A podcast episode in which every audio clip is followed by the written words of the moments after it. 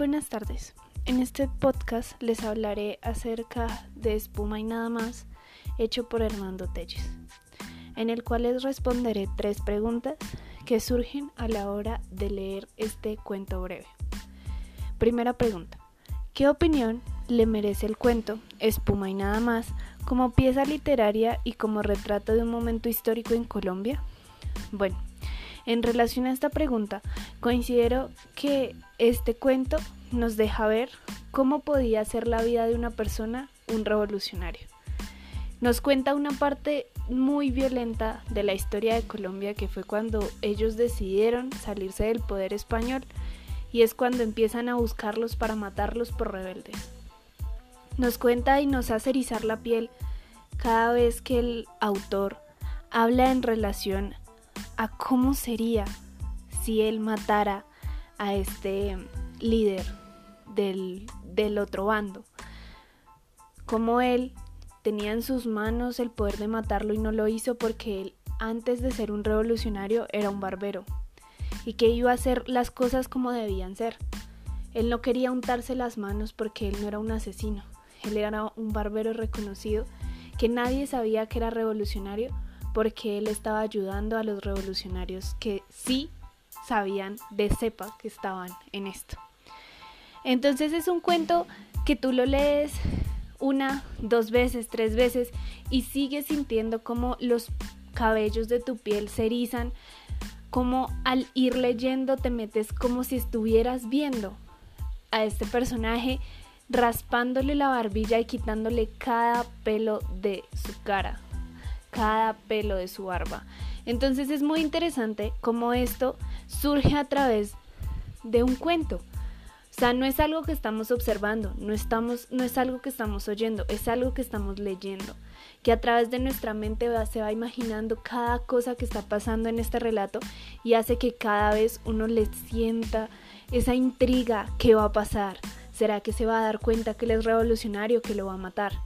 Obviamente al final, cuando Torres le dice como me dijeron que usted me iba a matar, pero para hacer... Pero, eh, ¿cómo fue que dice él?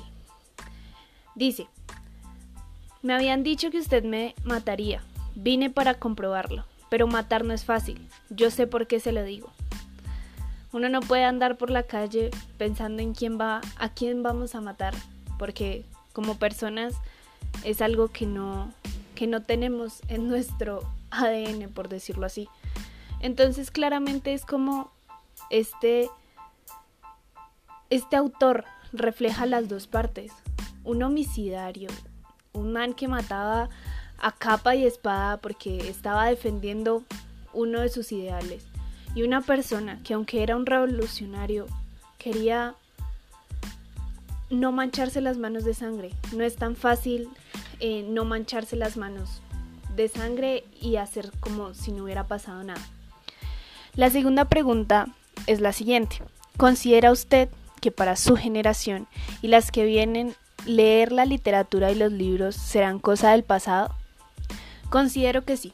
Considero que se perdió el gusto por la lectura. Ahora la generación que viene, mi generación, es una generación que se basa en ver, en ver películas, escuchar podcasts, escuchar música y lastimosamente no nos centramos en lo valioso que es tomar un libro entre nuestras manos y leerlo.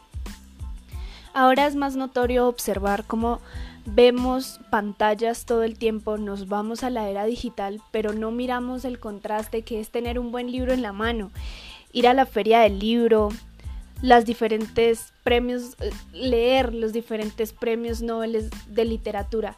Es más fácil escuchar como me voy a ver esta película que es súper recomendada porque ganó no sé qué premios, pero uno no escucha a alguien decir, no, venga, voy a leer este libro que es un premio Nobel, que deja algo y que por algo es un premio Nobel.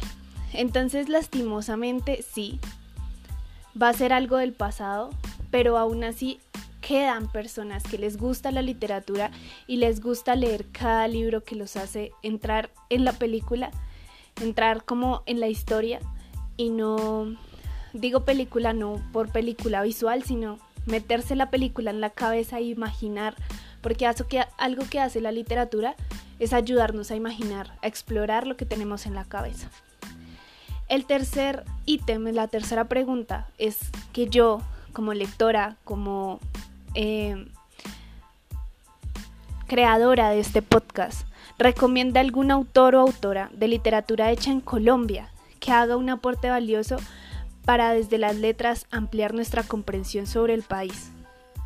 Ok, yo no quiero recomendar solo a uno, quiero recomendar a dos. Jorge Isaac es uno de los autores más antiguos, de los literarios más antiguos que se conocen en Colombia. Y es un escritor que sus obras se reflejaron en el siglo XIX en Latinoamérica y que a través de una obra literaria como lo es em, como lo es María, perdón, como lo es María, que es una de sus obras más importantes, él relata cómo es la sociedad vallecaucana y cómo es la estructura de la sociedad, cómo se puede presentar un amor en una estructura social como la que tenemos en Colombia. Y otro autor que he leído, me gusta leerlo, siento que, que me identifico con cada una de sus lecturas y que no solo me, con cada uno de sus escritos, perdón, y que no solo me hace volar la imaginación, sino enredarme la cabeza, es Gabriel García Márquez. Gabo nos enseñó una y mil cosas con sus lecturas, una y mil cosas con sus escritos, y esto hace que se le gane cada, cada vez un poquito más de admiración. Él no solo a través de su literatura hizo cambios, mostró algo importante para Colombia, sino que a través de obras que hizo, materiales, que buscó cómo cambiar un poquito más la estructura del periodismo, de la literatura, hizo que se ampliara un poco más lo que hoy llamamos literatura colombiana. Este hombre fue y será siempre una eminencia a la hora de hablar de la literatura colombiana. Gracias.